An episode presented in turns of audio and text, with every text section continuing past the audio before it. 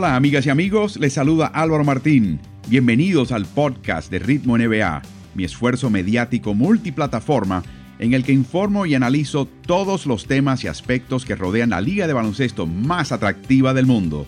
Este podcast está disponible en las plataformas principales de audio digital, incluyendo tu favorita, así que suscríbete a Ritmo NBA para no perderte emisión alguna.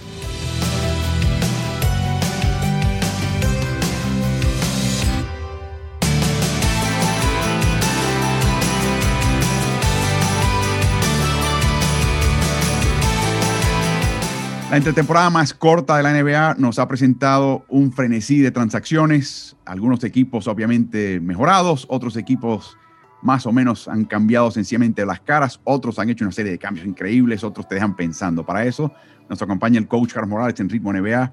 Comencemos con los equipos, Carlos, que creo que han, eh, se han mejorado. Un equipo que ha mejorado claramente es el equipo de Los Ángeles Lakers, que curiosamente no tuvo que enfrentar a Clippers, a Boston Celtics, a Milwaukee Bucks, camino a su campeonato. Eso no quiere decir que su campeonato pierda mérito. Sencillamente creo que la lección de este equipo era vamos a no confiarnos y vamos a mejorar el elenco y lo han hecho. Incorporan a Dennis Schroeder, Montreal Harrell, Wesley Matthews, Marc Gasol, pierden a Danny Green, Rayon Rondo, Avery Bradley y a los dos pivots, Javel McGee y Dwight Howard. ¿Cómo ves esto en el balance, Carlos? yo creo que es un balance positivo, sin lugar a dudas, para los Lakers, a pesar de que no se puede minimizar la, la pérdida de dos jugadores veteranos que han ganado campeonatos en distintos equipos. Me refiero a tanto a Rayon Rondo como a Danny Green.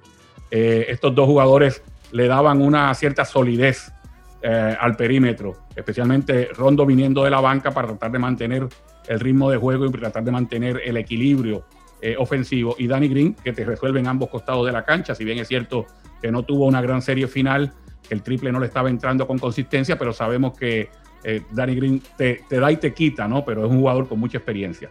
Por el otro lado, pierden a Javier McGee y pierden a Dwight Howard, dos jugadores que según fueron pasando las series y fueron dándose pareos distintos, fueron perdiendo protagonismo. Específicamente contra Houston prácticamente no jugaron, contra Denver jugaron un poquito más porque había que hacerle frente, frente a Jokic, eh, pero frente a Miami también perdieron gran parte del protagonismo porque Anthony Davis eh, que se espera que regrese con el equipo, si bien es cierto que al día de hoy no ha firmado todavía, eh, jugaba muy bien de pivot y le, daba unas eh, ventajas en ambos costados de la cancha a los Lakers que tener a Howard o a McGee no le daban. Así que pierden esos cuatro jugadores. Pero entran jugadores como Marc Gasol, que le daría un poquito de lo que pierden con Howard y con McGee, tener un pivot que para momentos específicos, para jugadores específicos, él puede estar en cancha.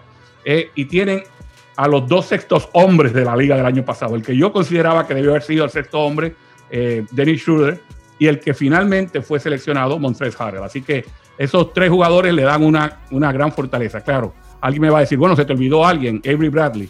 Bradley fue un jugador bien importante en temporada regular, pero Bradley ni siquiera jugó en la burbuja y aún así ganaron el campeonato. Así que para, para mi gusto, yo creo que lo que pierden en términos defensivos y de triple con Danny Green lo tienen con Wesley Matthews. Eh, pierden esa posición de, base sustituto que mantenga el ritmo de juego, especialmente cuando LeBron tiene que ir a descansar. Pero en general yo creo que han mejorado mucho los Lakers. Yo, eh, obviamente hay nombres acá y hay, hay, talento, pero una cosa que sí hizo Los Ángeles es definir el, papel del tercer anotador. Ese va a ser shooter, ahí no hay duda. Y además te puede manejar el balón, que también responde a un interrogante, aunque este equipo no le faltan manejadores de balón, sobre todo con LeBron como eje, pero tenerlo en cancha siempre es una garantía. Para mí pierden mucha profundidad. Y no estoy seguro que Gasol, Gasol está ahí para la serie contra Jokic, por ejemplo, pero no estoy seguro que Gasol sea el protector de aro que eran Magui o Howard en su momento, reboteadores. Lo puede ser, pero no creo que está a ese nivel y para esa función. Y me pregunto si este equipo va a buscar otro pivot en algún momento en la agencia libre para tratar de llenar ese hueco, a ver lo que puedan encontrar. Bueno, todavía estaba latente lo de Hassan Whiteside, que es un jugador que, es, funcional, ¿no? Un jugador que en ambos lados de la cancha te puede resolver. Tienes que lidiar a veces con sus cambios de, humor. Pero en el caso de Gasol, tú tienes un jugador que tiene mucha experiencia, que tuvo una mala temporada el año pasado, realmente no se puede tapar el cielo con la mano. Toronto contaba mucho con él y, hubo un bajón, que no sabemos si es un bajón ya de, edad y que, sea y que la curva descendente ya comenzó y que no hay forma, o como puede pasar a veces con estos jugadores, que puede haber un, renacer eh, de Marc Gasol por un año más. Eh, pero lo cierto es que Gasol tiene mucha experiencia también ganadora y es un jugador que te va, tanto en el vestuario como en cancha, te puede ayudar. Y yo siempre veo estas contrataciones que se hacen más para temporada regular que otra cosa. O sea, lo que te, lo que te mencionaba de Howard y McGee. Howard y McGee funcionaron muy bien en temporada regular. ¿Por qué digo que es distinto a los playoffs? Porque a veces tú te enfrentas con un equipo hoy y no lo vuelves a ver hasta dentro de tres meses. O lo ves en esta semana en dos ocasiones y no vuelves a jugar contra él. Entonces es distinto a cuando te estás enfrentando a un pareo específico al cual el, equipo contrario le puede sacar mucho provecho. Por eso es que fueron perdiendo protagonismo McGee y, Howard en la, en, la serie de este año. Por lo tanto, Gasol primero te puede resolver mucho en temporada regular. Después, a ver con quién le toca parear en playoff. Nos acompaña el coach Carlos Morales en, en Ritmo NBA para analizar los traspasos de equipos que verdaderamente nos llamaron la atención. Uno es, por supuesto, el equipo de Milwaukee, que en ambos ambas temporadas previas llegaron con el mejor registro a los playoffs, pero no pudieron avanzar a su destino. Hicieron cambios importantes, empeñaron tres selecciones de primera vuelta y la posibilidad de intercambiar a la peor de dos más, cinco en total con el equipo de Nueva Orleans para traer a Jeru Holiday. Intentaron pasarse de listos, contratando a Bogdan Bogdanovich, que era agente libre restringido, y anunciándolo un lunes, cuando solamente podían anunciarlo un viernes despertó la sospecha de varios equipos, se quejaron, la liga empezó una investigación, tuvieron que básicamente retirarse de ese traspaso, que creo que le cuesta a este equipo, Carlos. Y a, raíz de la vacante de Bogdanovich, traen a Bryn Forbes, Tory Craig, Bobby Portis, DJ Augustin para, para rellenar este equipo. Pierden Eric Bledsoe, George Hill, Wesley Matthews, Marvin Williams al retiro y Robin López. De nuevo, en el saldo que ves aquí en Milwaukee. Bueno, obviamente, cuando tú te puedes hacer de un jugador que está en el borde de ser una superestrella, pero que siempre ha sido una estrella de la liga como Ruth Holiday, eso ya es un gran paso de avance. Eh, claro, le hubiese ido mucho mejor si hubiesen conseguido a Bogdanovich también. Eh, lo cierto es que Bogdanovich prácticamente está a las puertas de Atlanta Hawks con una oferta grandísima para el serbio, 72 millones de dólares por, cuatro años, los cuales tendría Sacramento que igualar si se quieren quedar con él. Eh, pero ese jugador le hubiese redondeado el equipo sin lugar a dudas. Pero Holiday le da un salto de calidad cuando lo comparas con Bledsoe y aún cuando te tienes que desprender de un sustituto importante como era George, George Hill. Yo creo que George Hill en momentos dados sacaba la cara por Bledsoe. Bledsoe fue un jugador sumamente inconsistente, especialmente en playoff, y cuando las cosas no iban bien, el que estaba en cancha era George Hill. Bueno, los pierden a los dos, pero eh, tienen un jugador, como dije anteriormente, que si no es una superestrella, está en el borde de ser superestrella, porque se destaca en los dos costados de la cancha y eso tiene que mejorar al equipo. Yo creo que en el caso de Bobby Portis es un jugador que ha quedado a deber todavía con el talento que tiene y que va a estar en un área, en un ambiente donde puede eh, surgir como ganador. Eh, mantuvieron a Pat Connaughton, que era agente libre, y tuvieron que, que abrir un poquito la cartera para mantenerlo. Y DJ, DJ Augustin, que le llega de Orlando, es un jugador que siempre es una garantía. Va a ser el George Hill de, ahora de, los Bucks. O sea, es el jugador que podrá entrar en, momentos cruciales de los partidos y mantener un buen nivel de juego. Así que Milwaukee yo creo que ha salido bien. Ha desprovisto un poquito su banca para reforzar el cuadro titular. Yo creo que me mencionabas en una conversación, Carlos, que Jaru Holiday no solamente es gran jugador ofensivo y defensivo, pero su temple es importante. No exige protagonismo. No es el que tiene que ser líder por sus fueros, como quizás lo era un Chris Paul en cualquier equipo en el cual Chris Paul juegue se va a adaptar a un equipo centrado alrededor de Giannis Antetokounmpo y va a tener la virtud también como Goran Dragic en Miami que va a calmar este equipo de Milwaukee que tiene mucho que responder. Pero una pregunta que te iba a hacer, cuando decidan darle descanso a Brook López y bajar la alineación con Giannis como eh, cuatro o cinco, no estoy seguro, ¿quién es el otro interno de este equipo? Bobby Portis, ahí me parece que están un poquito desprovistos.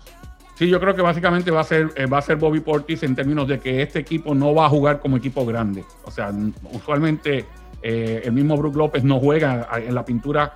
De hecho, cuando jugó en la pintura en los playoffs le fue muy bien a Milwaukee, así que eso lo tendría que repensar un poquito Budenholzer, ¿no? Pero lo cierto es que López está casi siempre en el perímetro. Portis tiene la habilidad para jugar adentro y afuera, y este equipo no juega con un con un pivot como tal en, en todo momento porque tienen que abrirle la, la pintura precisamente a Yanis para que pueda penetrar y crear. Entonces, yo creo que Porti sería un, jugador adecuado en ese caso. Por último, Carlos, eh, a LeBron James le pasó, le han pasado, le ha pasado a todos los jugadores trascendentales de esta liga. En los playoffs se van a enfocar en ti, te van a crear esa muralla, que te van a quitar el balón. LeBron pudo adaptarse, empezó a desarrollar su triple, empezó con sus dotes de pasador anticipar situaciones y neutralizarlas. está costando mucho trabajo ese proceso a Yanis. ¿Qué tiene que hacer Mike Budenholzer para evitar darse contra esas murallas y eliminarse en una segunda o tercera vuelta, Carlos? No, lo que, lo que ha estado haciendo en los últimos años es tratando de darle más confianza a Yanis para que tome ese tiro, para que trabaje en ese tiro. Yo no, no, no sé cuánto habrá de desarrollado más confianza que, mecánica, porque en muchas ocasiones la mecánica de Yanis va y viene, y eso a veces eh, denota falta de confianza, falta de convencimiento más bien, de que lo que estoy haciendo es como, es como lo debo hacer todo el tiempo. Y hemos visto a veces en ocasiones donde se da cuenta de que le están flotando tanto que dice esta la tengo que tirar sí o sí y la tira y ni siquiera toca el aro a veces, ¿no? Como en otras ocasiones eh, te mete el triple. Entonces está en ese proceso, está en un proceso por el que pasó LeBron James, pero porque, ah, por el cual antes pasó Magic Johnson, Jason Kidd, para mencionar algunos jugadores que llegaran a la liga sin triple y que tuvieron que desarrollarlo para poderse convertir en jugadores completos y para darle más posibilidades de triunfo a sus respectivos equipos. Seguimos con el coach Carlos Morales en Ritmo NBA evaluando equipos que hicieron cambios entre temporadas en esta atropellada en temporada, ninguno quizás más radical que el equipo que tenía más espacio bajo el tope salarial Atlanta Hawks. No sabíamos si el gerente general Travis Schlenk iba a esperar hasta el verano siguiente, después de la temporada 2020-2021, para efectuar sus cambios, porque supuestamente ahí van a estar muchos y una gran calidad de jugadores como agente libre. Pero creo que él entiende lo que vemos en el resto de la liga y es que eso, eso es un espejismo, que muchos de ellos van a renovar con sus equipos y no va a haber tanto talento disponible Así que metió mano ahora y francamente cambió el equipo. Danilo Galinari, Bogdan Bogdanovich, que tiene su oferta como agente libre restringido de Sacramento, que puede igualar Sacramento eh, en algún momento más tarde, más horas después de nosotros haber grabado esta nota, pero vamos a asumir que está Bogdan con ellos porque es una oferta jugosa, 72 millones, cuatro años. Incorpora a Rayon Rondo, Chris Dunn, viene de Chicago, Tony Snell también, Solomon Hill, todos veteranos aquí, o jóvenes veteranos. Pierden a Jeff Teague, de Andre Bembry, de Wayne Dedmon, Damian Jones, ninguno de ellos, francamente, con excepción de Teague, de jugador de rotación. Mi primera pregunta es, este equipo está cambiado totalmente para mí, Carlos. El papel de Trey Young hasta cierto punto va a cambiar. Y, para mí, eh, quizás el más exigido en todo Atlanta es el director técnico Lloyd Pierce. ¿Cómo lo ves? Sin lugar a dudas. Yo creo que las adquisiciones que hicieron son de jugadores veteranos. La de Rondo es una muy buena adquisición porque viene a llenar a, llenar una posición más o menos como la que llenaban los Lakers. El jugador que quizás en algunos momentos estará en cancha contra John, pero en la mayor parte del tiempo vendrá como sustituto a calmar las aguas en los momentos dados en que haya que descansar a John o que haya que cambiar el, el tempo de juego. Lo que no tenía este equipo el año pasado, porque tenía jugadores jóvenes, talentosos, que estaban obviamente eh, evolucionando, pero lo que no tenían eran buenos sustitutos usualmente. Cuando venían, a veces comenzaban jugando muy bien los partidos y cuando tenían que sustituir se le caía el juego. Y yo creo que hoy día tienen dos cuadros titulares. Uno eh, más joven, más pujante, con, más energía y con más talento. Y otro con veteranos que saben jugar. El caso de Rondo específicamente, el caso de Solomon Hill. El caso de, Danilo Galinari, que lo mismo puede estar de, de, alero titular, que puede venir de la banca y jugar de tres o de cuatro. Eh, tiene un Chris Dunn, que todavía no se había hecho eh, justicia jugando en Chicago y que se esperaban muchas cosas de este joven porque también juega en los dos costados de la cancha. Entonces, eh, si a eso le añades el talento que ya tenían a Clint Capela, a John Collins, es un equipo que ha mejorado muchísimo y que como mencionabas anteriormente en, en el caso del técnico, va a tener retos. Y yo diría que los retos más importantes que tiene es, primero, va a tener unos 11 jugadores que pudieran ser de rotación habrá cama para tanta gente, como dice la canción del Gran Combo, o sea, podrá darle oportunidad a cada uno de ellos, dónde buscarle, dónde ubicarlos, porque muchos de ellos también juegan varias posiciones. Si llega Bogdanovich, por ejemplo, te puede jugar de 1, 2 y 3. Don te puede jugar de 1 y de 2. Tienes jugadores que te pueden jugar en la 3 y en la 4, como Galinari y como Collins. Entonces, ¿qué, ¿dónde los vas, los vas a ubicar a cada uno de ellos para que sean más eficaces y para que puedan ayudar al equipo? Pero por lo menos en el papel, este es un equipo que ha dado un salto de calidad grandísimo y que debería estar luchando uno de los puestos clasificatorios este año, que es mucho más de lo que han podido decir en las últimas temporadas. Y aunque no lo adquirieron en esta entretemporada, lo adquirieron el año pasado, a mediados de temporada, no jugó. Así que de cierta manera, Clint Capela es como si fuera un agente libre que acaban de contratar porque se incorpora a este equipo. Mi pregunta es, ¿quién va a jugar la posición de cuatro? Está el novato Nieka Okongwu, que, que tiene muchos dotes defensivos Está John Collins, que pienso que va a ser el titular al principio de la temporada, pero quiere un contrato grande a fin de, temporada y puede que sea despachado en algún momento antes de que termine esta temporada próxima. Está Solomon Hill con un veterano. Está Galinari, que puede jugar también de cuatro, como mencionas. ¿Cómo ves esa posición para Atlanta durante esta temporada? Bueno, la posición le corresponde a, John Collins, que es el joven eh, jugador que tiene mucho talento, que ha tenido también problemas con lesiones, pero que es un jugador que está en, ascenso, un jugador sin lugar a dudas que está ascendiendo y que cada año le pone cosas a su juego. Eh, puede jugar adentro, puede jugar afuera, si bien es cierto que todavía no ha desarrollado el triple, pero no tiene ningún problema en lanzarlo, que eso ya es una ventaja. Eh, pero luego entonces vienen jugadores como Galinari, como, como eh, Solomon Hill, que es un jugador veterano, y por eso es que te decía que como pueden jugar en distintas posiciones, hay que ver cómo los va a utilizar el técnico, especialmente esa segunda oleada de jugadores, esa segunda escuadra, que es la gran eh, repito, la gran ventaja que tiene el Atlanta Hawks de este año versus el del año pasado, que pueden tener una segunda escuadra que no permita que su juego vaya a decaer.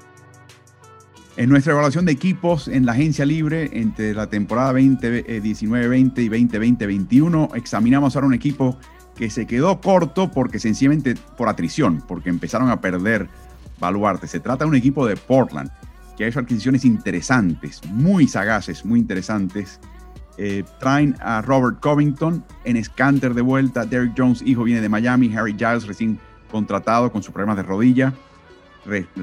renuevan y extienden a, Carmelo Anthony, Rodney Hood, un gran tirador que viene una lesión importante. Y aparentemente pierden a Hassan Whiteside, ya pierden a Trevor Ariza, Mario Sonja. Eh, la pregunta siempre para mí, Carlos, con este equipo es, este equipo siempre carece de tiradores, verdaderos tripleros comprobados. Traen a uno en Robert Covington, pero no, y, regresa Rodney Hood. Y Carmelo te puede meter el triple por aquí y por allá. Tiene el tiro perimetral este equipo como verdaderamente colocarse como una potencia en el oeste. Si están saludables, sí. Yo creo que eso que mencionabas anteriormente tiene que ver con eh, en las últimas temporadas cómo van perdiendo soldados eh, durante la, especialmente en la parte final de la temporada regular y en playoffs. Entonces, cuando vienes a ver un equipo que le falta algo, te das cuenta que casi todo cae sobre los, bases del equipo que tienen que cargar con la ofensiva. Este año tuvieron la ayuda de Carmelo Anthony esta temporada pasada, pero Carmelo estuvo eh, frío y caliente, especialmente encestando ese tiro largo. Pero jugadores como Rodney Hood, como que mencionaste, y el caso de la llegada de Robert Covington, le deben dar un salto de calidad en ese tipo de juego, porque sabemos que eh, en, el juego interior están muy bien eh, cubiertos, que sus bases son bases de de excelencia, eh, de nivel de All-Star de, la liga y, quizás para, están para un poquito más. Eh, y este es un equipo que siempre te sorprende porque independientemente de, las, de, esas vicisitudes por las que pasan a veces en temporada regular, en algún momento dado están en playoffs metidos y están dándole un susto a alguien o están eliminando a alguien importante. Entonces Portland es un equipo con el que ha habido que contar en los últimos años y ahora también los veo mejorados en, en su plantilla. Va a estar de vuelta Zach Collins, eh, ileso y preparado. Él también es un baluarte. Eh, Anthony Simons no creo que esté, Carlos, para el papel de armador reserva. Y esa es una preocupación aquí. Yo sé que sí, Jay McCollum puede manejar el balón. Gary Trent puede manejar el balón si hace falta. Eh, pero me parece que este equipo le hace falta un armador reserva de mejor calidad, particularmente si van a perder por un trecho de la temporada a Damian Lillard. Sí, básicamente Simon no es un, no es un base que te pueda llegar, es un escolta tirador que increíblemente eh, estuvo muy bien en temporada regular, especialmente cuando le empezaron a dar las primeras oportunidades eh, saliendo de la banca y luego se contó mucho más con él en playoff y no, y no funcionó y finalmente tuvieron que, echarlo para un lado. O sea, eh, este es el tipo de jugador que, todavía tiene para crecer, obviamente, es un, muchachito, un jovencito, pero no es un base como tal, no le, obviamente no le gusta esa posición de, de base, le gusta más bien llenar los carriles, estar en, eh, a, pie firme esperando que le llegue el pase y tratar de lanzar ese tiro, que si lo consigue encestar con más consistencia, o sea, más parecido al, al Simon de temporada regular y no al de playoff, pues es otra, otra carta de triunfo. Pero coincido contigo en que quizás un, un base sustituto que le pueda dar garantías, porque fíjate lo que pasa, ellos tienen bases por, por comité. Lillard, McCollum, como bien dice, si Lillard va a la banca, McCollum arma, si McCollum va a la, banca, arma eh, Lillard y Rodney Hood, cuando está saludable, te juega de 1, 2 y 3 y por lo tanto es un, otra garantía. Pero un base, ahí me viene a la mente lo que mencionábamos en, otro, en otros espacios, un base de eh, estilo Rayon Rondo, por ejemplo. ¿Sabes la garantía que sería eso para el equipo de Portland? Bueno, de eso carecen en este momento. Mm. Continuamos evaluando equipos eh, y uno de los equipos que verdaderamente nos dejó la boca abierta, tenía mucha capacidad bajo el tope salarial, pero en su primera presentación como gerente general, Troy Weaver eh, hace una serie de cambios que verdaderamente te, te, un poquito perplejo. Es el equipo de Detroit Pistons, Carlos. Em, traen primero una retraíla de pivots, de Wayne Dedmon, Jalil Okafor, eh, Mason Plumley. El chiste era que venían todos juntos, ¿no? Todos los pivots, vénganse a Detroit. Traen a Josh Jackson, a Delon Wright, eh, de Dallas, eh, Dazan Musa, que es un alero del equipo de Brooklyn. Por supuesto, fichan en la primera vuelta a Killian Hayes, y lo menciono, no como adquisición de gente libre, pero, como chico fichado en el draft, porque va a tener importancia en este equipo de ahora en adelante. Perdieron a Christian Wood, a Luke Kennard en, en un traspaso, Tony Snell, Brandon Knight, John Henson, Tom Maker. Los demás, Brett Brown, no son jugadores verdaderamente que despuntaban. La rotación el quinteto inicial proyecta ser Killian Hayes el novato, Derek Rose escolta, Jeremy Grant, que fue la gran adquisición de este equipo, como alero a la pivot, Blake Griffin como a la pivot y Plumley como pivot. Em, hay varias preguntas acá, Carlos. Lo primero, ¿están listos para encarar una temporada y tratar de meterse en los playoffs con Killian Hayes y Delon Wright como armadores? Yo creo que es un poquito eh, difícil para ellos, específicamente eh, Jeremy Grant fue una gran adquisición. al mismo tiempo de que ellos eh, se fortalecen, para mí le hicieron un, hueco bien grande a los Denver Nuggets cuando pudieron conseguir la firma de este muchacho por tres años, 20 millones de dólares por año. Eh, y Mason Plumley también llega de, Denver y es una garantía como jugador pivot viniendo del banco. Lo demás, como mencionaste, son varios jugadores que juegan la misma posición. El caso de Yari Loca, porque no se ha, no se ha podido hacer justicia eh, en la liga. Pero perder a Kennard y a Christian Wood, que para mi gusto era el jugador más talentoso del equipo. O sea, y sé que estoy hablando de un equipo que tiene a Blake Griffin y tiene a Derek Rose, pero el techo de Christian Wood todavía no, no, llegamos ni a verlo. Eh, pierden a Tony Snell, que es un jugador de posición, un jugador que te, te hace, eh, te juega bien en los dos costados de la cancha. Yo creo que a este equipo se le fueron más elementos importantes que los que le llegaron. Por lo tanto, es uno de esos equipos que si se puede hablar de un equipo que no clasificó y que desmereció entre temporadas, esos son los Detroit Pistons. Sin duda, pierden, mencionaba los nombres de jugadores de rotación, ninguno de ellos suena como gran cosa, pero llenan esos huecos. Y de cierta manera, Carlos, utilizaron el draft para rellenar esos huecos con Isaiah Stewart y Sadiq Bey de nuevo. Quizás mucho pedir para un equipo de Detroit que su armador titular y dos de los jugadores de ocho, nueve jugadores de rotación sean novatos. Eso es mucho pedir para cualquier equipo, pero eso es lo que va a tener que trabajar Dwayne Casey. el próximo equipo que evaluamos, Carlos, que verdaderamente tuvo una accidentada, quizás hay que remontarse un poquito más atrás, accidentada, accidentado cierre de postemporada previa y luego accidentada de temporada. Nadie pensó que la cosa iba a terminar donde terminó para Boston Celtics. Adquieren a Tristan Thompson, del equipo de Cleveland, adquieren a Jeff Teague. En el draft traen a tres tiradores y armadores, Aaron Neesmith, Peyton Pritchard y Jan Malas, del israelita, eh, de los cuales no creo que veamos mucho este año necesariamente. Retienen, renuevan y extienden a Jason Tatum el contrato máximo. Pero eso sí, pierden a tres jugadores. Gordon Hayward, que fue la gran sorpresa. Brad Wanamaker y Enes Kanter estos tres que perdieron son jugadores, uno titular y, los otros dos de rotación. Eh, la pregunta que me viene a la mente, así para empezar, es: ¿quién va a ser el alero titular de este equipo? Romeo Langford. O sea, eh, tienes a, Kemba Walker, me imagino que Brown, eh, Jalen Brown y Tatum estén en esa rotación. ¿Qué vas a hacer? ¿Meter a Tatum de alero y traer un nuevo a la pivot? ¿O meter a Tatum de la pivot y tienes a Romeo Langford de alero? No entiendo el hueco creado por la ausencia de Gordon Hayward y su impacto en Boston.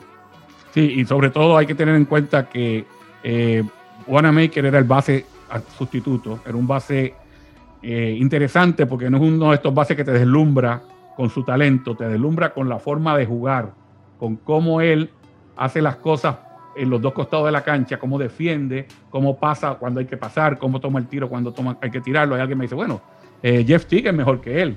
Eh, Jeff Tick es un jugador que, que yo creo que está un poquito en descenso ya en su carrera y que sí, tú cuando lo ves tienes más talento, luce mejor, pero Wanamaker le llenaba la, posición al técnico Steven tal y como él la quería. Entonces es una, eh, eh, esa es una que habría que evaluar, que habría que verla durante la temporada, a ver si le, si le va mejor a Boston con Tick que con Wanamaker como base sustituto. Tienes en el caso de Gordon Hayward, como mencionaste, un jugador que te jugaba la 2, las 3 y la 4, que te podría venir de la banca y te podría titularizar, que es siempre por equipo.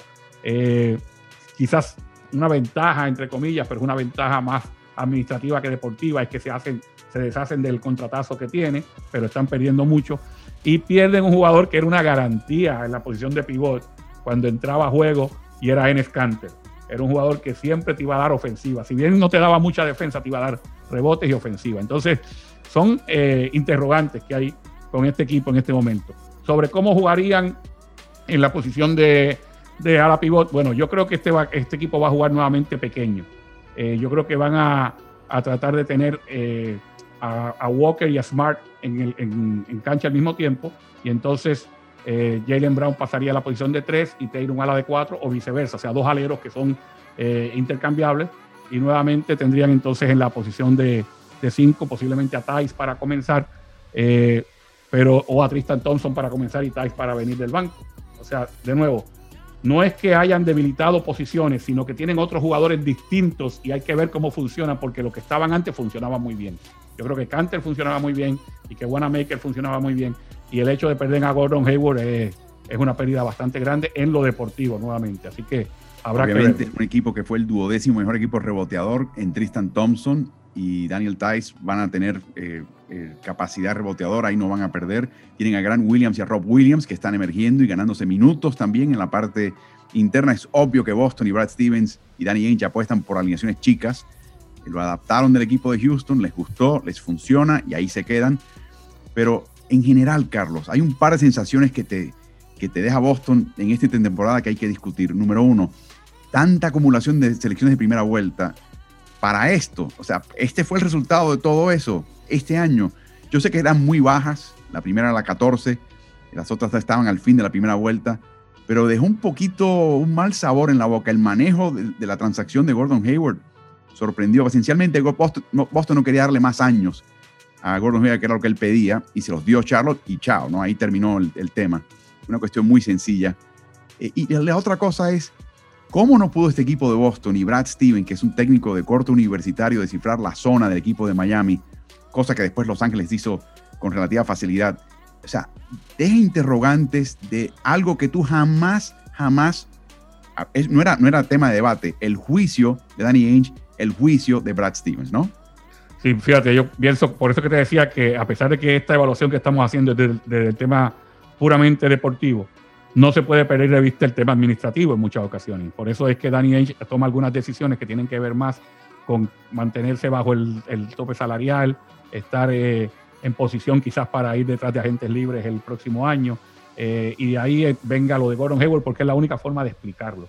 Pero en, lo deportivo, hablando precisamente de Brad Stevens, a mí me sorprendió mucho eso, de que, no, de que su equipo no fuera capaz de atacar la zona. Con el respeto que le tengo a Brad Steven y como entiendo que es un gran entrenador, me imagino que lo primero que empezará a hacer el primero de diciembre, cuando los, campos de entrenamiento abran, es trabajar contra zonas.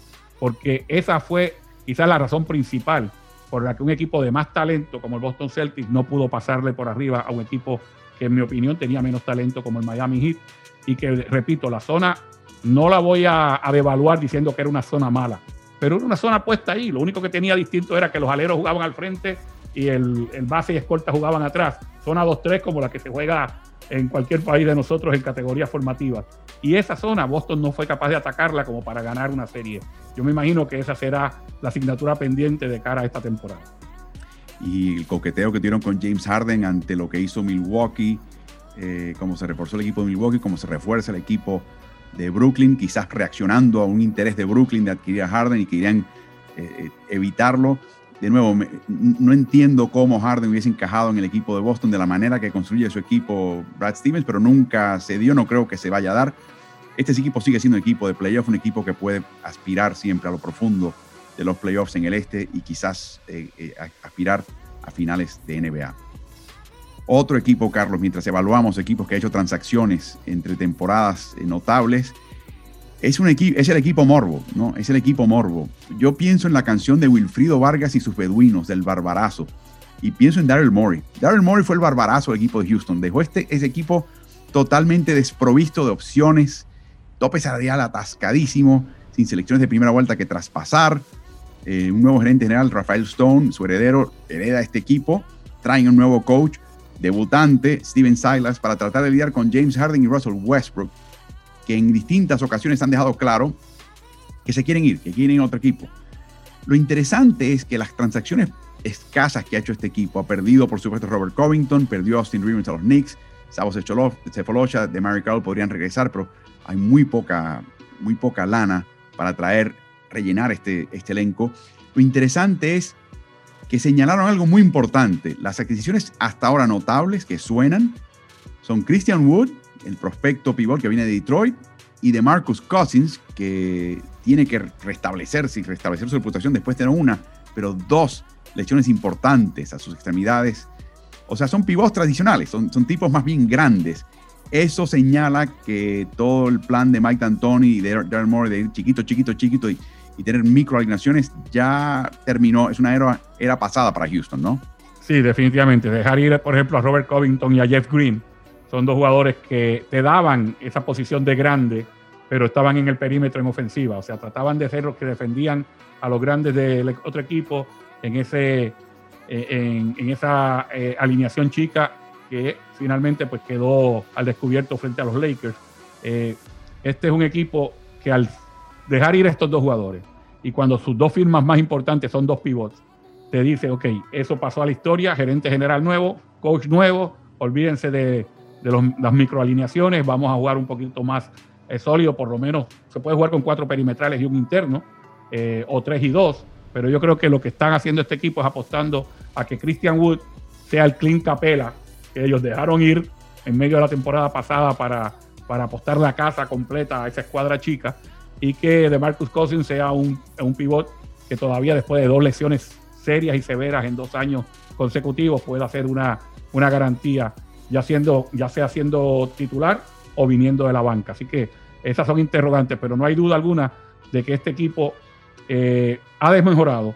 Y digo que ha desmejorado porque se le fue la base de lo que ellos querían hacer. O sea, tú no, tú no puedes cambiar de identidad eh, de manera tan abrupta, primero dentro de una temporada y luego de un año para otro. Se te va el gerente, se te va el coach. Así que no estamos evaluando este equipo solamente en términos de personal, eh, sino que lo estamos evaluando en el todo. Y yo creo que eh, la incertidumbre que hay con Westbrook y con Harden, obviamente ese dolor de cabeza. Imagínate que a ti te den la posición, eres el nuevo gerente general de los Houston Rockets, Álvaro Martín. Qué bueno, ¿eh? celebro contigo. Ahora, tienes que lidiar con el problema de Harden, tienes que lidiar con el problema de Westbrook, que abiertamente te han dicho que no quieren estar ya en este equipo. Tienes que volver a cambiar la filosofía que había integrado tanto el coach como el gerente general anterior. Así está Houston Rockets en este momento. Y lo peor de lo que dejó el barbarazo, que hasta el queso que había en la mesa se lo comió, como dice la canción Daryl Morey, Carlos, es que le ha dejado un par de contratos que son difíciles de traspasar. O sea, Correcto. Harden y particularmente Westbrook, el tipo de jugador, el tipo de rendimiento que puede dar y lo que requieren a cambio. Es algo que no muchos equipos en la NBA pueden producir. Eh, y, de nuevo, eh, le crea un dolor de cabeza es como que eh, no te puedo traspasar, pero retenerte me causa un dolor de cabeza tremendo. Así que, y por último, les restan 8.8 millones de dólares bajo la nómina para llenar cinco huecos, o sea, un poco más de un millón por plaza. Y eso lo que quiere decir es que el resto de los 29 equipos de NBA van a llenar sus planteles y luego le toca las obras al equipo de Houston para rellenar su plantel situación muy difícil. O sea, hasta tienes calidad arriba con estos dos señores. Lo demás, más o menos. Wood también prometedor. Lo demás es lo que quedó en el fondo del barril. Qué dolor de cabeza. Qué temporada de morbo para Houston Rockets. Ojalá nos sorprendan todos. Ojalá nos sorprenda Steven Silas. Ojalá nos sorprenda Harden y Westbrook con profesionalismo si se tienen que quedar. Ojalá nos sorprenda Rafael Stone con eh, adquisiciones. Pero hoy por hoy es el equipo morbo de la NBA, ¿no? Sin lugar a dudas, así es. Un equipo que sirvió de banco en estas transacciones eh, entre temporadas es el equipo de Oklahoma City Thunder, analizar varios equipos con el coach Carl Morales para Ritmo NBA. Eh, es increíble, Carlos. Terminó con más de una quincena de selecciones de primera vuelta a través de los próximos cinco años. Eh, Sam Presti, que yo le llamo a él el Sam Presti digitador, porque está es como, eh, es como alquimia, él, toma cualquier cosa y la convierte en oro. Termina, sin embargo, con un equipo que tiene a George Hill, a Trevor Ariza, Al Horford, James Johnson, y viene también de Boston Vincent Poirier entre veteranos. Perdieron a Chris Paul, perdieron a Steven Adams, Terence Ferguson, Nerlens Noel. Pero cuando examinas el, saldo en Oklahoma City, la, imagen que tienes es que quedaron los jovencitos y, los, y las selecciones de primera vuelta pero hay talento veterano también aquí, ¿no? Sí, pero es un equipo que eh, yo creo que se está haciendo para el futuro. O sea, yo creo que los, el equipo de San Presti del, del Thunder de hoy día es los Boston Celtics de hace 5 o 6 años atrás, cuando empezaron a acumular selecciones ¿no? para, para el futuro. No porque todas esas selecciones iban a jugar con el equipo, sino porque son eh, material eh, para, para moldear y para cambiar, para te doy estos dos para que tú me des esta selección o, me hago de este veterano importante que me da el salto de calidad. Lo cierto es que a corto plazo eh, no están pensando en, jugar ni siquiera igual que el año pasado. O sea, cuando tú pierdes un jugador como, como Chris Paul, cuando pierdes un jugador como Danilo Galinari, pierdes a Steven Adams, pierden a Schroeder. O sea, buena suerte. Tienes jugadores que sí, son buenos jugadores, hay, hay talento tanto joven como veterano, pero lo que perdiste fue la florinata de tu equipo. O sea, dejaste ir la florinata de tu equipo, un equipo que estuvo a nada, a segundos de pasar a una ronda adicional y de eliminar a los Houston Rockets. O sea, ese equipo no, no fue un mal equipo. Eh, no solamente los perdieron a ellos, perdiste a Billy Donovan también, que era el moldeador de todo ese talento. Entonces, eh, si vamos a hablar de un equipo que desmejoró eh, pero que desmejoró gráficamente, porque los otros equipos cuando tú dices, este desmejoró un poquito por esto, a mí me parece que este jugador no es tan bueno como este otro, eh, que esta evaluación que se hizo de este jugador no fue la correcta, no, no. De esta yo te puedo dar fe que este equipo desmejoró. Sin lugar a dudas, Oklahoma City es uno de los equipos más desmejorados de un año para otro. O sea que no, aquí no hay interrogantes, esto, esto es algo que puedes ya escribirlo en tinta. Eh, obviamente quieren construir el equipo alrededor de Shea Gilgis Alexander, Lugo Dort, eh, y también Darius Basley y lo que venga en ese, en ese botín de selecciones de primera vuelta. Pero va a ser bien interesante. Y por último, mencionabas al técnico Mike Dañol. Eh, es el primero en migrar directamente de ser del banquillo, de director técnico de un equipo de G-League, directamente a un banquillo de NBA. Recuerden que Nick Nurse pasó un par de temporadas como asistente de Wayne Casey en el equipo grande después de salir del G-League. Así que buena suerte para él y para todos. Sí, en el caso de, de la G-League, la diferencia grande es que hoy día la G-League se juega prácticamente como una, como una NBA más.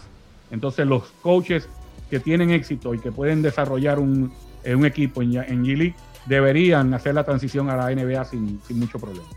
Continuamos con este análisis de equipos que tuvieron eh, transacciones y, decisiones muy interesantes entre temporadas para armar año, eh, para el año siguiente, la temporada 2020-21.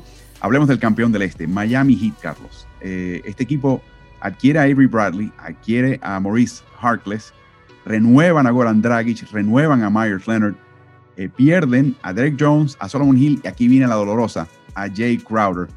Mi pregunta es, ¿quién juega como ala pivot de este equipo junto a Bam Adebayo? Me imagino que sea una combinación de Myers Leonard y Kelly Olynyk porque perder a Crowder fue una baja enorme para este equipo. Sí, sin lugar a dudas, yo creo que este era un equipo que jugaba muy bien con el cuadro pequeño, con cuatro jugadores que hacían muchas cosas especialmente cuando Crowder empezó a meter el triple. O sea, Jay Crowder no era un jugador que uno consideraba triplero hasta que en esta temporada se, coronó como triplero y eso le dio una versatilidad al Miami Heat que junto con la gran dirección técnica de Eric Postra, junto con la zona que le puso a varios equipos que no pudieron descifrar, los llevó a mucho más de lo que cualquier equipo esperaba o cualquier eh, evaluador podía esperar, y es que este equipo llegara a una final de liga. Entonces es un equipo que ya sabe ganar, que tienen una cultura, que la llegada de Avery Bradley les da una garantía de que va a seguir siendo un equipo eh, defensivo, de que Mo Harkless también le llega con un contrato que, tampoco es un gran contratazo, o sea, un año, tres millones y medio de dólares, dónde firmo, diría, diría cualquiera, si vas a tener un jugador que te puede dar cosas en los dos costados de la cancha, especialmente en el costado defensivo. Eh, Meyers Leonard, que no jugó mucho en la parte final de la temporada, sin embargo lo consideran tan y tan importante como para mantenerlo en el equipo, le dan un contrato de dos años. Udonis Haslem, que básicamente es un assistant coach con uniforme, ¿no? porque prácticamente no, no lo utilizan. Entonces, esa pregunta, ese interrogante queda de si van a seguir jugando con un cuadro pequeño, quién haría de falso 4, o si van a tratar entonces de tener un, un 4 bona eh, o si Adebayo va a jugar de 4 y van a, a, tratar de jugar con otro pivot. Todas esas cosas eh, las tiene que decidir Eric Postra y yo no tendría problema ninguno en ponerle decisiones en las manos a Eric Postra. Ha demostrado una y otra vez que no importa el equipo que tú le pongas en, sus manos, él lo va a hacer competidor. Y eso no, quedó bastante eh, explícito y gráfico en esta última temporada. Yendo al grano, sin embargo, Carlos, ¿quién marca a Giannis Antetokounmpo? ¿Quién marca a LeBron James en ese duelo? Eh, ¿Quién marca a un Kawhi Leonard? ¿Es eh, Maurice Harkless? ¿Es Leonard? ¿Es Olinick?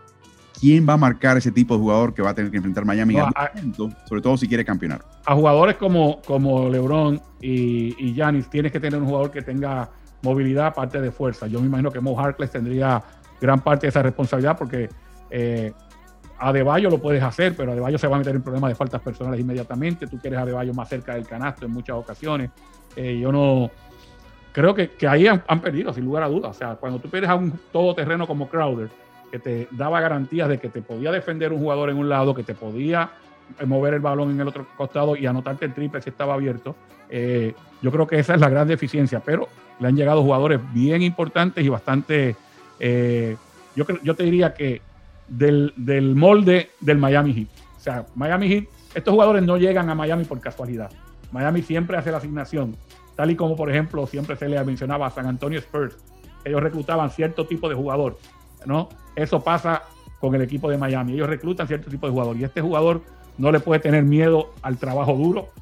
Es el equipo que más duro practica durante temporada, que eso, eh, de hecho hay algunos jugadores que muchas veces quieren salir del equipo porque no pueden eh, lidiar con esto, esta filosofía que viene desde que Pat Riley era el coach del equipo, pero no nos olvidemos de un jugador como Jimmy Butler, ahora que estamos hablando de, jugadores para defender a, estelares que tengan movilidad.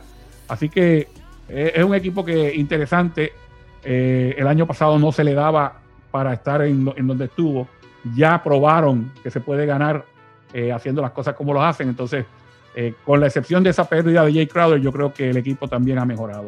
Derek Jones Jr., un jugador sumamente atlético, un jugador eh, que salta muy bien, que tiene extremidades largas, pero no, ni te da ni te quita. O sea, es un jugador que tú puedes prescindir de él eh, y, yo no creo que haya sido una baja tan grande. La llegada de Bradley, repito, y la de Mo Harkless, yo creo que va a ayudar bastante al equipo. Sí, Jones era utilizado primordialmente en la zona. Era ese tipo de la, en la punta, arriba en la zona, que con la envergadura y con la, manera de cazar balones era siempre un peligro para contragolpear.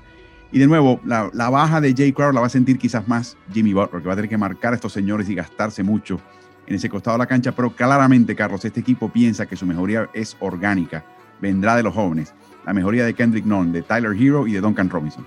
Sí, que son jugadores que ya este año demostraron que eh, primero que no le tienen miedo al escenario. O sea, de, esos tres que mencionaste, dos eran novatos, uno estaba en su segunda temporada. Eh, en el caso de Robinson, un jugador que ni siquiera pasó por el draft, que, no se le dieron muchas oportunidades.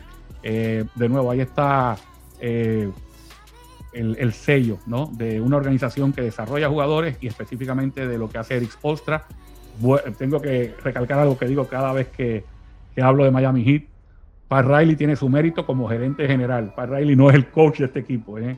La razón por la que este equipo tiene una cultura ganadora en la cancha es por su coach, que ya deja de ser un, un joven coach, es un veterano, eh, con todas las, las, señas de un gran coach. Continuamos este análisis con el coach Morales en ritmo NBA de, de, las transacciones de ciertos equipos entre temporadas. El equipo que más decepcionó en los playoffs, Los Ángeles Clippers, sin lugar a dudas. Le costó el puesto a Doc Rivers, traen a Ty Lue, su asistente, como nuevo eh, director técnico y lo rodean a Lu primordialmente de asistentes que el equipo y no el coach seleccionó. Eh, incorporan a Sergi Vaca, incorporan a Luke Kennard, eh, pierden a Montreal Harrell, el sexto hombre del año, pierden a Landry Shamet, que termina en Brooklyn, Pierden a Michael Green también y renuevan a Marcus Morris y también a Patrick Patterson. Eh, la pregunta mía es si en tu mente, Carlos, un problema que tuvo Doc Rivers es cómo lidiar con la posición de pivot, con alineaciones tradicionales y otras con alineaciones bajas. Si entre Ibiza, Subach y Sergi Vaca ese equipo está más que provisto. Sí, yo creo que este es un equipo que, que, da un salto de calidad y eso es difícil decirlo cuando tú pierdes al sexto hombre, al mejor sexto hombre de la liga. Pero para mí, Sergi Vaca te resuelve los dos costados de la cancha de una forma que Montres Harrell no te, no te resuelve todavía en esta etapa, ¿no? Harrell es un jugador eh, de mucha energía. Tiene que jugar con la misma energía todo el tiempo y tiene que jugar con la misma velocidad todo el tiempo eh, para subsanar su falta de centímetros cuando estás hablando de un jugador pivot y a la pivot. Sergi Ibaka no tiene que dar esas ventajas. Sergio Vaca todavía tiene la capacidad atlética de hace unos 10 años atrás, con buena estatura, con experiencia ganadora. Entonces, para mí en esa posición eh, se reforzaron. El poder mantener a Patrick Patterson y a Marcus Morris le da la garantía de que la posición 4 va a estar bien llena. Y el, para mí una adquisición importante, porque este equipo sufrió mucho en momentos dados, especialmente cuando se le cayó el triple a Paul George gran parte de la postemporada, cuando este equipo pasó trabajo contra Dallas y cuando fue eliminado con Denver, fue falta de tripleros. Luke Kennard le da una dimensión distinta a este equipo que posiblemente sea el complemento que hacía falta. A veces no son, no son tres o cuatro piezas, a veces una pieza lo que hace falta para un equipo del salto de calidad y yo creo que Luke Kennard puede ser esa pieza. Y es curioso, Landry Shame tiene más reputación de triplero, pero peores estadísticas que Luke Kennard. Eh, intentaba 5.6 intentos por partido, 38%. Kennard uno más, 6.5 y un 40% de lleno de triple. Así que estoy de acuerdo. quizás por haber jugado en Detroit desaparece un poquito el radar, pero Kennard es una adquisición importante. Lo último es, se estancaba por momentos esta ofensiva por turnos que tenía Doc Rivers. Me imagino que Taron Lu tenga un poquito más de variedad, pero se hablaba mucho de la posibilidad de traer quizás un Rayon Rondo, un armador más clásico y eso nunca se cumplió. ¿Crees que eso sigue siendo una dolencia para este equipo de Clippers? Fíjate, yo no creo. Yo creo que los equipos que tienen, que tienen un, alero o un superestrella como, como, como base falso, eh, siempre tienen una garantía de que van a generar ofensiva. O sea, Kawhi Leonard es realmente el base de este equipo, porque en la media cancha le entregan el balón a él para que, para que cree situaciones del pick and roll y demás. Lo que sí es importante es que su pareja, Acuérdate que el año pasado, cuando estábamos evaluando pretemporada, hablábamos de que se habían acabado los triunviratos, los tríos y los cuartetos de, estrellas, que ahora era qué binomio de estrellas iba a, relucir, ¿no? Como pasó en el caso eh, de Davis y LeBron James, por ejemplo, en, eh, en, Los Ángeles, en Los Ángeles Lakers, porque Los Ángeles Clippers quedó a deber una de sus superestrellas. Paul George desapareció en playoff y eso en gran parte le pasó factura contra un equipo de Denver que no se rindió. Pero el que tú tengas un base más o un base menos que pueda hacer el trabajo, cuando tú tienes un alero que tiene el balón en las manos tanto tiempo, yo no creo que haga tanta diferencia. Un equipo, Carlos, que, que, tuvo transacciones a su favor y en su contra. Es un equipo que estaba en ascenso. Fue el finalista del oeste, Denver Nuggets. Un equipo que vio a Nikola Jokic cumplir con todo su potencial. Vio a Jamal Murray emerger como una figura potencial superestrella en el futuro en la NBA. Eh, incorporan a Michael Green eh, y incorporan, por supuesto, a Facu Campazo eh, del Real Madrid. Pierden, sin embargo, a Plumlee, a su pivot, a Tory Craig, que era un buen defensa, ofensivamente inestable, pero defensivamente te aportaba algo en el perímetro. Y sobre todo, pierden al jugador que era un jugador de doble vía, que anotaba, que marcaba muy bien, era el que se encargaba de marcar a LeBron James, a Jeremy Grant, supuestamente porque Jeremy Grant quería más protagonismo ofensivo en este equipo y no estaba el equipo dispuesto a dárselo, ni Mike Malone, ni Tim Connelly, su gerente general. Dijo, no, este es el equipo de Nicola y de Jamal, así que no estás para eso. Y por eso se fue para Detroit. Esa baja en particular es dolorosa para Denver, ¿no? Sí, es un jugador que eh, venía en un ascenso, lo, hemos visto como ese muchacho ha ido progresando hasta que el año, este año ya metía el triple también, especialmente el triple de esquina, lo, cómo rebotea, cómo defiende eh, jugadores de la posición 3, 4 y hasta 5, eh, cómo cambian el pick and roll. Entonces estás viendo un jugador que ya está en desarrollo, con un equipo que está en desarrollo y de momento se te va. Yo creo que ese es un, eh, es un hoyo difícil de, de llenar, el de Jeremy Grant eh, volvieron a firmar al veterano Paul Millsap por un año más. Eh, ya Michael Green le llega eh, procedente de, los Clippers, posiblemente para tomar ese triple abierto, ese ala pivot que lo mismo te puede jugar adentro, que te puede tomar el triple abierto. Y Facundo Campas. Yo creo que ese es un salto de calidad grande. Yo creo que en este momento la evaluación que hacen los equipos, ¿no? que ponen lo que, lo que llaman la, tabla de, de profundidad de cada equipo, lo tienen a él como el tercer base del equipo. Eso va a cambiar en un momento dado. Eso definitivamente va a cambiar, no tanto como para quitar eh, eh, la posición al base titular, pero como para jugar con Murray al, mismo tiempo en muchas ocasiones, o como para ser el primer sustituto. A pesar de que reconozco que este chico Morris jugó muy, muy bien, ha jugado muy bien para este equipo, ha sido una garantía para este equipo, pero lo de Facundo Campazo, en mi opinión, es especial. Un jugador que en los dos a Facundo en algún momento, eh, dependiendo de la situación y el partido, y sin, asumiendo sin lesiones, ¿no? sin bajas por lesión, un día podría campantemente ser el sexto hombre de Denver. Sí, sin lugar a dudas. O sea, estamos hablando de un jugador que, te, que es una garantía en los dos costados de la cancha. yo creo que una de las cosas, y lo hablé fuera del aire contigo hace un par de días atrás, que la gente subestima de Campazo es su defensiva. La defensiva de Facu Campazo, especialmente cómo no se queda enredado en los pick and roll. Cómo tú no tienes que darle tanta ayuda, con un pequeño hedge, una pequeña ayuda que dé el, jugador que marca al que, al que pone la cortina, ya Facu va a pasar esa cortina, la va a, pasar y se va a quedar con su jugador.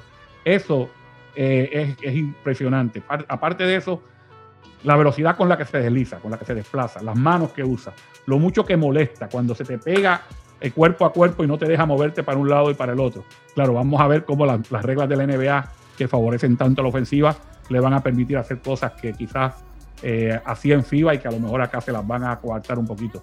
Pero defensivamente Campazo es una, es una garantía. Y luego entonces está toda esa, eh, eh, esa manera de, entretener a la misma vez que es eficaz en el costado ofensivo. O sea, todo eso yo creo que es una garantía para, para Denver.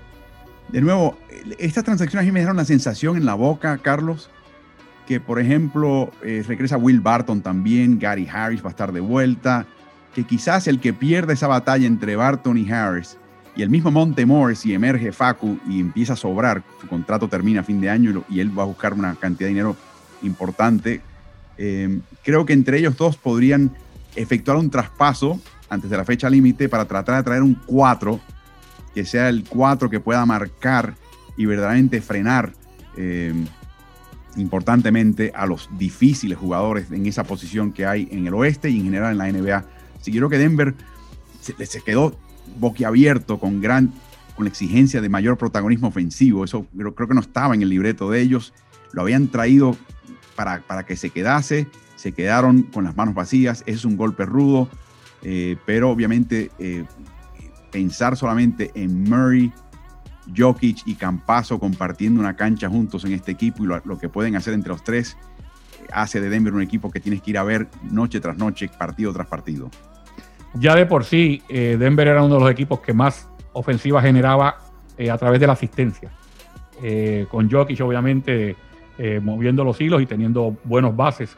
Añádele a Facu Campazo ahora y imagino que eso se va a disparar realmente. Así terminamos este recuento de varios de los equipos de NBA que han hecho transacciones interesantes entre temporadas. Recuerden que todo esto va a estar disponible en todas las redes sociales de Ritmo NBA, eh, también nuestro canal de YouTube, Ritmo NBA-NFL, y por supuesto en los canales de Facebook, tanto individualmente como colectivamente. Y por supuesto todo esto se captura en audio para colocar en el podcast de Ritmo NBA.